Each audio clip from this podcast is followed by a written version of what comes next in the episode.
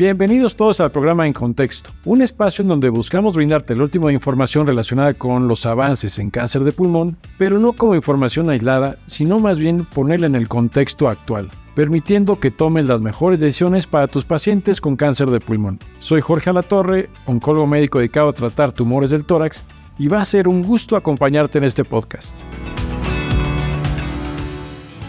Bienvenidos sean todos a nuestro sexto podcast de En Contexto. Un podcast que por demás considero interesante porque créanme que este estudio que les vamos a presentar es un estudio que de veras costó muchísimos años y muchísimo trabajo realizar. Y la verdad es que lo valoro demasiado porque la información que nos da nos cambia una conducta terapéutica de forma impresionante en aquellos pacientes que tienen mesotelioma pleural que se consideraba resecable. Entonces, esto es impresionante. Ya con esto que les acabo de decir, creo que se dan una idea de los resultados, lo que pasó. Y pues bueno, para hablarles un poquito, la verdad es que había mucha controversia en los pacientes con mesotelioma. Primero, la, el estadiaje. El estadiaje es súper complejo. Predecir que una persona se puede operar previo a una cirugía es súper complicado. Tenemos 10.000 errores cuando alguien piensa que es una etapa 1 al 80%, estamos equivocados. Entonces, hay para que se den una idea de lo complejo que es el mesotelioma. Si ven y tienen curiosidad de ver la JCC, el estadiaje de mesotelioma, la verdad es que es muy, muy, muy complicado. Entonces, predecir qué es operable de lo que no. Y bueno, aquí el problema es que aunque fuera operable el paciente y fuera una etapa 1, los pacientes seguían desafortunadamente falleciendo a pesar de la cirugía. Y entonces todo esto generó mucha controversia en si los pacientes realmente se benefician de la cirugía o no. Se intentó hacer un estudio inicial el MARS 1. Nada más como antecedente, quiero que sepan que el MARS 1 ponía la pleuroneumonectomía como estrategia quirúrgica versus quimioterapia. Los esquemas de quimioterapia algunos eran viejitos y todo, pero bueno, también se sabe con platino. Y la cuestión es que no tuvo un reclutamiento bueno este estudio. ¿Por qué? Imagínense ustedes que tienen un paciente con mesotelioma que parece operable y poderlos invitar a que se haga una, este, entrar en un estudio, un protocolo, donde está la opción de curar con una cirugía y la, la opción de controlar con quimioterapia, la vez que a nadie le gustaba. Entonces, y esto entendiendo que muchos pensaban que la cirugía tenía un objetivo de curación, cuando realmente eso no se ve en las curvas de Kaplan-Meier a diferencia de otros tumores. Entonces había la controversia, pero entonces este estudio pues tuvo un muy bajo reclutamiento versus lo que se pensaba que tenían que reclutar, o más bien la meta. Entonces el poder estadístico de ese estudio, el MARS 1, pues este fue muy muy bajo. Y entonces este esto fue muy importante porque lo que se logró evidenciar en ese estudio pues es que parecía ser mejor no operar al paciente. Obviamente estamos hablando que la cirugía que se tenía era una pleuroneumonectomía. Tuve una mortalidad, a pesar de que los cirujanos estaban entrenados a hacer una cirugía este, lo más homogénea posible en centros ingleses, pues una mortalidad de prácticamente el 20%, muy por arriba del 5% que se estima que sería lo, lo adecuado. Y entonces, y con el poder estadístico bajo, pues la verdad, aunque hubieran salido los datos de que quimioterapia es mejor, seguía la controversia en el mundo. Y de ahí que viene ahora el estudio MARS 2. Y pues nadie mejor que el doctor Claudio Martín para podernos comentar este estudio. Muchas gracias Jorge por invitarme a hablar un poco de, las novedades de, de mesotelioma bastante significativa, tal vez una cosa más importante de, este Singapur. Sí, pues muchas gracias por acompañarnos. Y no sé si nos quieras comentar un poco el diseño de, del estudio, ¿cómo lo ves? Bueno, este es un estudio muy importante porque como vos bien destacaste en la introducción, no hay estudios fase 3 randomizados casi para nada en mesotelioma.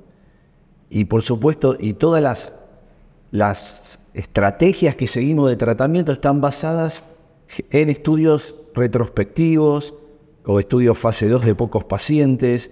Y este es un estudio muy importante porque es un estudio que eh, en pacientes con mesotelioma pleural eh, que eran considerados resecables por los, por, eh, los cirujanos. Los pacientes hacían dos ciclos de quimioterapia eh, inicial y posteriormente eran randomizados a hacer pleurectomía o decorticación seguido de hasta seis ciclos de quimioterapia o eh, directamente completar los cuatro ciclos de quimioterapia. Es un estudio clave porque es eh, el primer estudio randomizado que intenta realmente contestar si la cirugía tiene un rol en los mesoteliomas. Oye, hay una pregunta en relación al diseño. Mira, normalmente en etapas avanzadas, digo, porque aquí están, cuando vemos un paciente en etapa temprana, aquí detenemos a los seis ciclos. Y realmente los estudios en, esta, en etapas avanzadas, como el estudio énfasis, por ejemplo, lo que se hacen son dar seis ciclos de pemetrexed con platino. Y este, pero aquí el paciente lo estamos atacando, digamos, de una enfermedad temprana y nos detenemos a los seis ciclos. Sé que en pulmón damos una estrategia de mantenimiento porque pues, hemos traído los números para poder hacer ese tipo de estudios y darlo. ¿Qué es lo que se hace en la práctica cotidiana en relación a esto? Y si tú ves bien que sean seis ciclos únicamente de tratamiento con platino.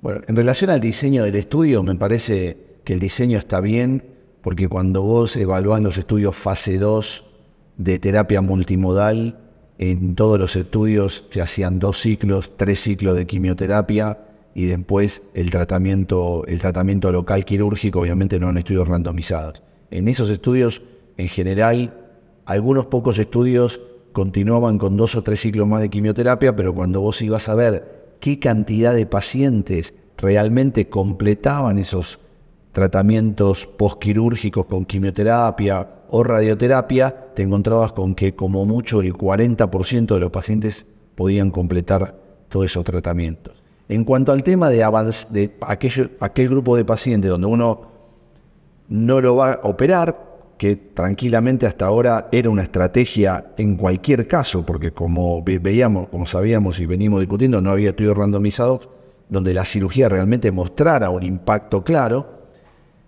Ahí hay un solo estudio fase 2 randomizado que se presentó a un par de años atrás y está publicado, donde no hubo, está bien, con no muchos pacientes, pero no, no había evidencia con mantenimiento con pemetrexel. Por lo tanto, en mi práctica yo no utilizo el mantenimiento con pemetrexed, porque más allá de la consideración de que el estudio era un fase 2 con pocos pacientes, etcétera, no hay un estudio realmente que haya mostrado que hacer mantenimiento con pemetrexed tenga utilidad y bueno, uno puede extrapolar los datos de cáncer de pulmón, pero bueno, obviamente esta es otra patología diferente, claramente, porque no, no se comporta ni biológicamente, ni tiene las características del cáncer de pulmón, así que me parece que extrapolar los datos es un poco arriesgado. Así que yo en mi práctica habitualmente, aún en avanzado, no utilizo más de seis ciclos, pero en cuanto al diseño de este estudio, no tengo ninguna consideración al, respecto en cuanto a que no hubieran hecho mantenimiento con Peventrexed. Ok, gracias. Y, algo interesante también que se va y se discutió, de hecho, ayer, este, cuando se presentó el, estudio, el potencial riesgo de que los cirujanos no tuvieran a lo mejor la suficiente experiencia para hacer este tipo de cirugías pudiera ensombrecer, digamos, los resultados quirúrgicos. Y esto tú no ves como un, sesgo tal vez negativo o tal vez algo que nos puede orientar un poco a lo que pasa más en la vida real. Yo creo que tener cirujanos con experiencia en mesotelioma es difícil porque es una patología muy infrecuente. Si bien eso fue destacado, como vos comentás, por la doctora Ugalde, que fue la que comentó el, el estudio haciendo hincapié en que es posible que esto sea solamente una imposibilidad de mostrar la efectividad de la cirugía porque los cirujanos, los centros no eran especializados, también el presentador este, del estudio después destacó que la mayor parte de los centros eran centros con experiencia. Obviamente este tipo de cirugía no es factible ni siquiera intentar en lugares donde no tengan experiencia. Yo te diría más, no es solo un tema de los cirujanos, es un tema del soporte perioperatorio. Yo tengo los mismos cirujanos en una práctica privada y en la práctica pública. Y en la, en la práctica pública somos bastante más estricto en las condiciones en las que incluimos los pacientes, porque no solo necesitas de cirujano, después necesitas un soporte de terapia intensiva, un soporte de imágenes, eh, para este, este, tipo de cirugías. Eh, es muy frecuente que tengan pérdida de aire y leak eh, posoperatorio. El manejo no es tan fácil. Por lo tanto, sí, Clara, yo no creo, como vos decís, me parece que esto refleja bien la vida real, el estudio. Y bueno, no, no, aquellos grupos donde somos bastante agresivos quirúrgicamente, aunque destacándole al paciente, yo siempre le digo al paciente, mira, nosotros operamos, en la mayor parte de los centros con experiencia se opera, pero ojo, esto no es un cáncer de mama, no es un cáncer de colon, no es un cáncer de pulmón, donde yo te diría, te tenés que operar sí o sí, y acá no hay mucha discusión, porque esto te curás o no. Acá la cirugía, posiblemente, le decía hasta el día de hoy, hasta ayer, eh, te extienda la, posibilidad de que vos recaigas, pero de ninguna manera es una cirugía que te va a curar. Eso también hay que tenerlo en cuenta, porque cualquier oncólogo que está en un centro con no mucha experiencia en la periferia de Argentina o México, que decida, mira, yo no opero ningún paciente, y está muy bien. Antes de los datos del MARS también, pues tampoco era que había evidencia a favor. Eh, en cuanto al estudio retrospectivo. Sí, no, y también lo importante lo que comentas, ¿no? O sea, hemos estado viendo resultados que todavía no son lo suficientemente satisfactorios o no estamos donde queremos, obviamente, en etapa que es no resecable. No, pero en la etapa no resecable ya tenemos 17 meses más o menos que nos da la combinación de PM Carboveva o Nivo-IPI, entonces nos dan prácticamente esos 17 meses. Y aquí estamos hablando de que un paciente que son, voy a comparar, como decíamos, peras con manzanas, pero este, cuando comparas un resultado de una pera, que es de 17 meses, con una manzana que, que es una etapa más temprana que debería de vivir más, y resulta que vive 4 o 5 meses más, entonces te estoy hablando de la biología de la enfermedad, del comportamiento que es diferente, que la cirugía pareciera tener un rol más limitado de lo que nos gustaría. Eso que comentas de que hay que hablar con el paciente, sobre todo si se decide hacer un procedimiento quirúrgico, aunque sea un procedimiento quirúrgico como pleurectomía de corticación, que no es la, la neumonectomía, ¿no? De que no está muy, bueno, hasta, entonces, hasta este momento creo que no estaba muy definido el rol, ahorita platicamos de los resultados del MAR2, pero, pero tú en relación a este diseño de estudio ¿Tú tienes algún miramiento que no haya sido pleuroneumonectomía? No, para nada. Yo creo que la Nosotros, eh, de hecho, tenemos publicaciones con pleuroneumonectomías eh, y la abandonamos ya hace varios años, hace muchos años, una vez que los estudios de baja flores, estudios retrospectivos mostraron que la pleurectomía de corticación en evaluaciones retrospectivas eran superiores o por lo menos no inferiores a la pleurectomía, una cirugía que yo tuve la oportunidad de ver muchos pacientes y no solo es una cirugía muy, muy agresiva y con complicaciones, sino que además el paciente después tiene múltiples complicaciones. Eh, retracción del epitórax, dolores, dolores por... A veces eso no se, no se, no se, no se pesca bien, digamos, en los estudios ni nada, pero los pacientes tienen dolores, pues se le, le traen todos los músculos, y el cuello y la calidad de vida, cuando vos ves los pacientes, es complicada. Eh, así que nosotros la abandonamos, no, me parece el diseño en cuanto a la técnica quirúrgica apropiada. Oye, ¿y qué factores hay? Este, el MARS fue un buen estudio, usaba la, como decíamos, este, y les costó muchísimo trabajo reclutar, o sea, se cayó el estudio completamente. Y yo entiendo la parte de los médicos, y del paciente. O sea, la parte de los médicos de decir, oye, mira, tengo una enfermedad temprana, que todos cuando hablamos de enfermedad temprana o, resecable, parecería que es igual a curable. Entonces, le dice a un paciente, oye, parece que te podría curar versus darte pura quimioterapia. Entonces, creo que ese fue uno de los problemas que hizo que no reclutara el MARS 1, que no refirieran los médicos a sus pacientes a este, a este estudio, y ahorita vimos un reclutamiento fenomenal del, grupo inglés. O sea, fueron, se propusieron tener 328 pacientes y lograron tener 335 pacientes. Una brutalidad. ¿Tú a qué le atribuirías eso? ¿Sea efecto nada más de la cirugía o crees que hay otros efectos adicionales? No, yo creo que, eh, la verdad no tengo una clara respuesta de por qué, pero me imagino que eh, la magnitud de la cirugía tiene un rol. Poner lo mismo, inclusive para el médico, con la evidencia que había previa, el que va a derivar a un paciente, eh, someterlo a una pleuronemonectomía con las complicaciones que ya estuvimos hablando previamente, que a una pleurectomía con decorticación, que es una cirugía eh, que al menos desde el punto de vista de la calidad de vida tiene sus complicaciones, obviamente, por supuesto, pero en cuanto a la calidad de vida ulterior, eh, mucho mejor. Entonces yo creo que eso debe haber favorecido la, que, la derivación de los pacientes a los, a los sitios donde hacía el ensayo clínico.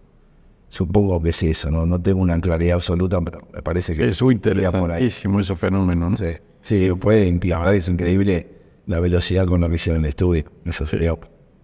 Creo que hubo como más conciencia, o tal vez el más despertó más esa conciencia de que no hay un estándar en etapa temprana, ¿no? Entonces creo que eso fue, fue bueno.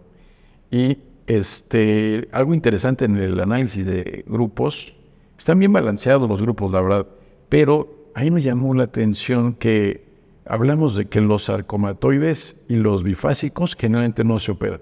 Ellos este, pues realmente metieron una proporción pequeñita, pero los metieron. ¿Tú cómo ves esto?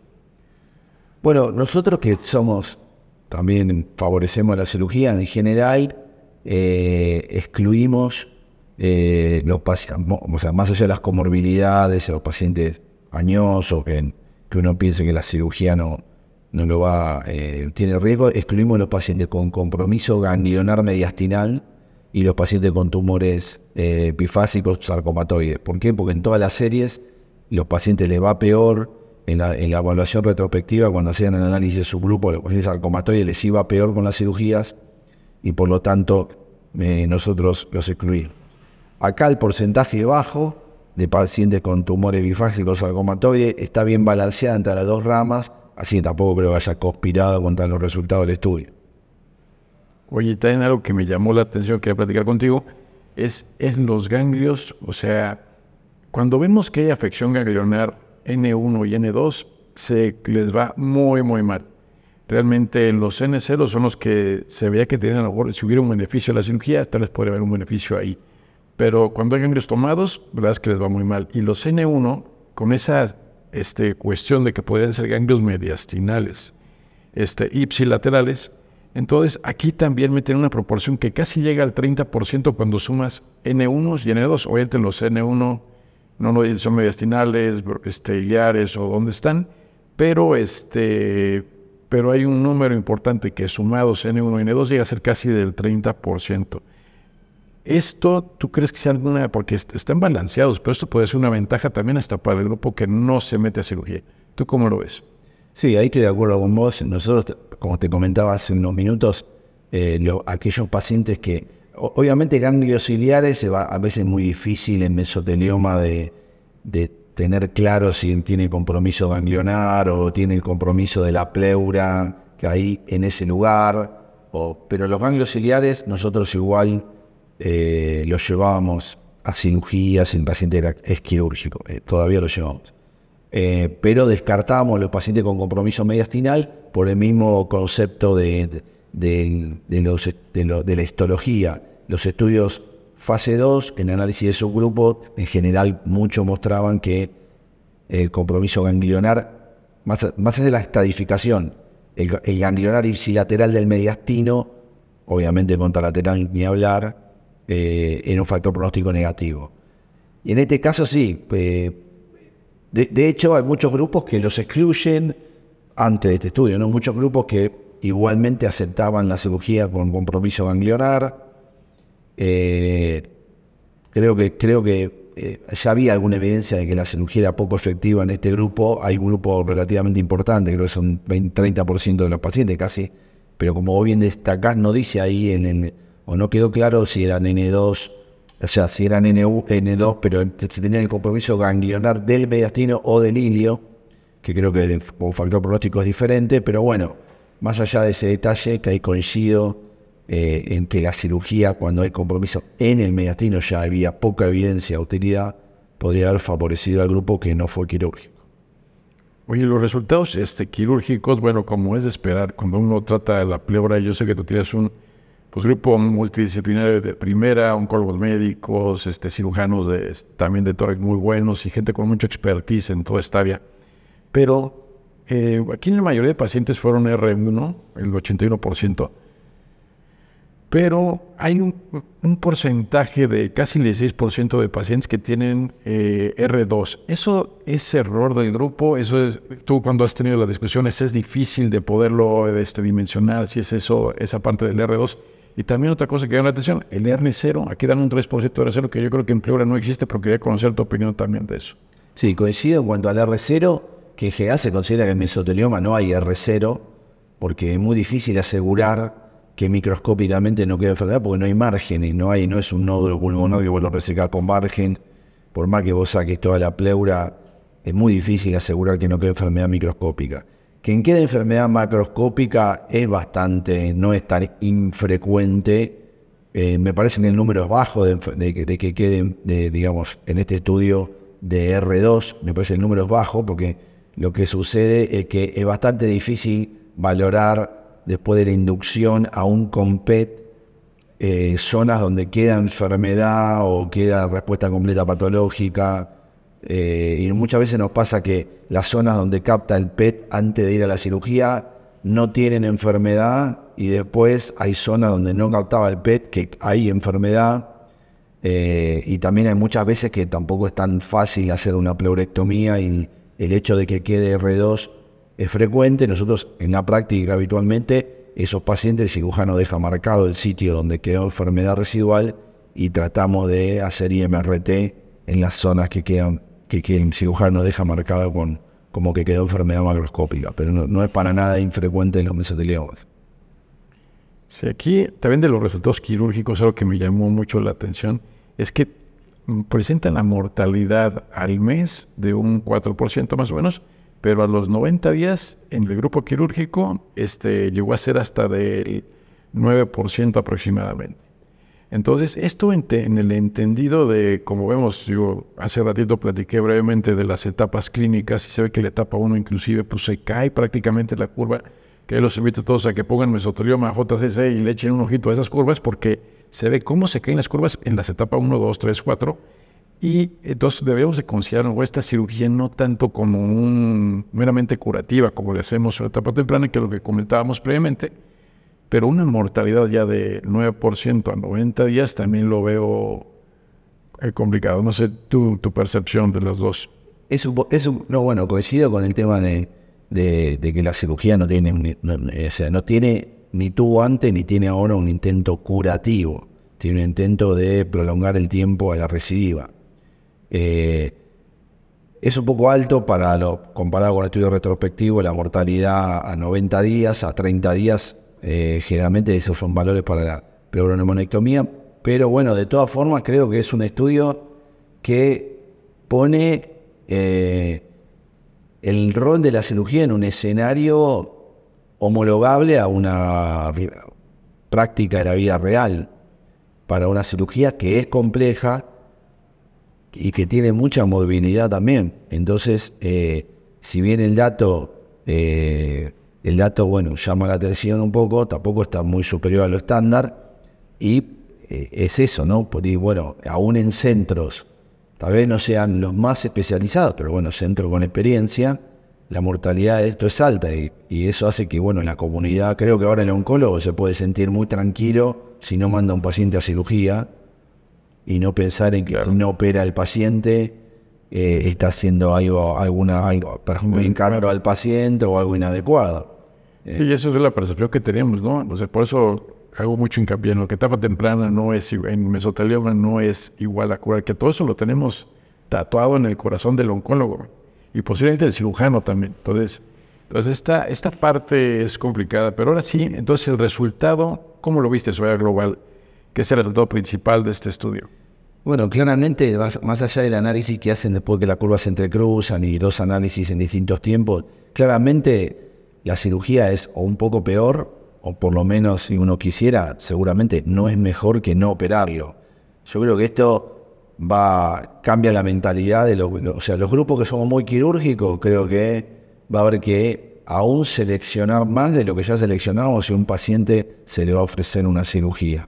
Asegurarse que no tenga ninguna comorbilidad, muy poco riesgo, muy poco volumen de enfermedad, y que no tenga histología bifásica, que no tenga ningún compromiso ganglionar, y tal vez ese paciente aún en, en centros muy especializados pueda seguir beneficiándose de la cirugía, e inclusive habría que considerar la cirugía de entrada, ¿no? Porque hay alguna evidencia también de eh, retrospectiva que sugería que era mejor operar y hacer quimio que hacer quimio y después operar. Entonces, eh, eso podría continuar. Y para los, para los médicos que no eran, eh, digamos, favorables a una intervención quirúrgica, después de este estudio, bueno, pueden sentirse tranquilos de que no hay una evidencia, el único estudio randomizado que es este, no muestra evidencia más allá de las críticas o de, en cuanto a, los, a la expertise de los cirujanos, no muestra evidencia, no muestra evidencia de que operar a los pacientes sea mejor. O sea que creo que, que bueno, modifica la práctica nuestra inmediatamente.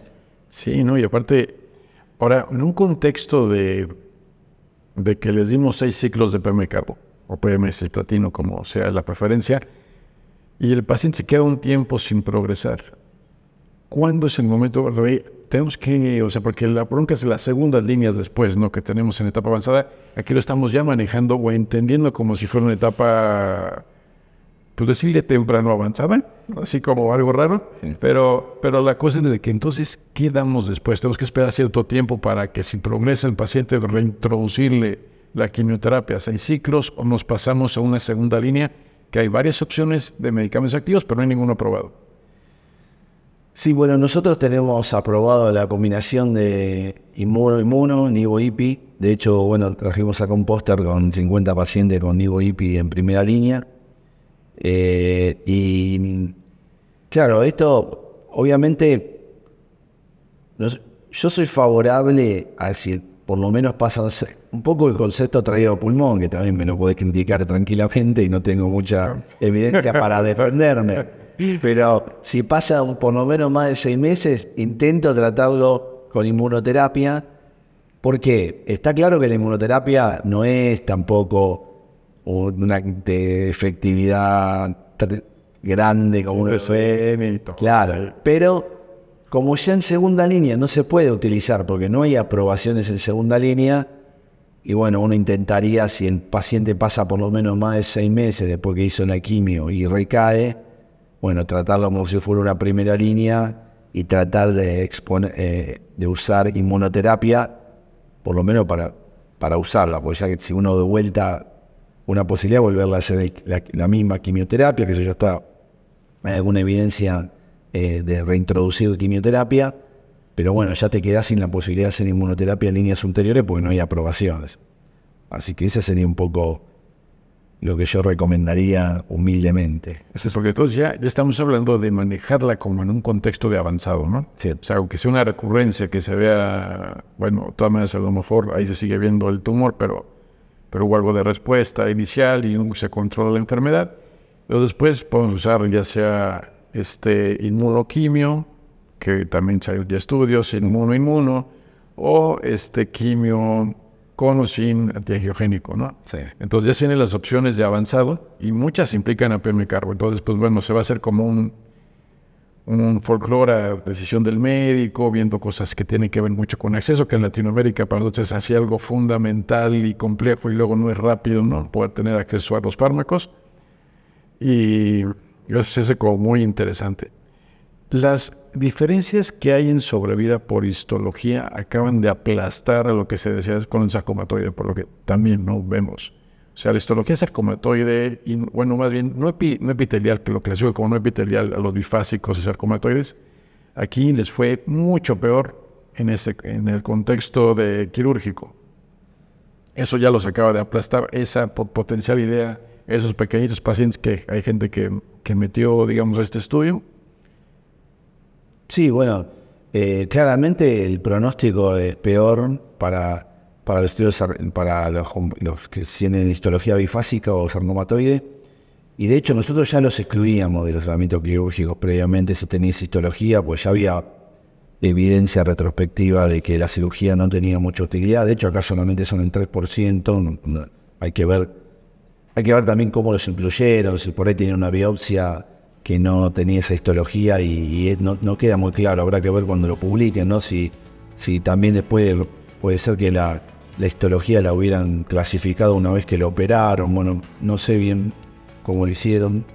Eh, pero bueno, eso ya, yo creo que sí, que además de todas las consideraciones, claramente son pacientes. Por eso te digo, si ahora uno quisiera operar a un paciente, tendría que cumplir, si ya tenía que cumplir muchos requisitos, ahora tiene que cumplir muchísimo más. Claro. Expertise, cirujano, no y no con ninguna comorbilidad, no demasiada edad, o asegurarse de que todas esos eh, e, esas complicaciones que vos destacabas en los primeros 90 días, pues, disminuirlas al mínimo como para pensar que una cirugía pudiera tener alguna, algún beneficio.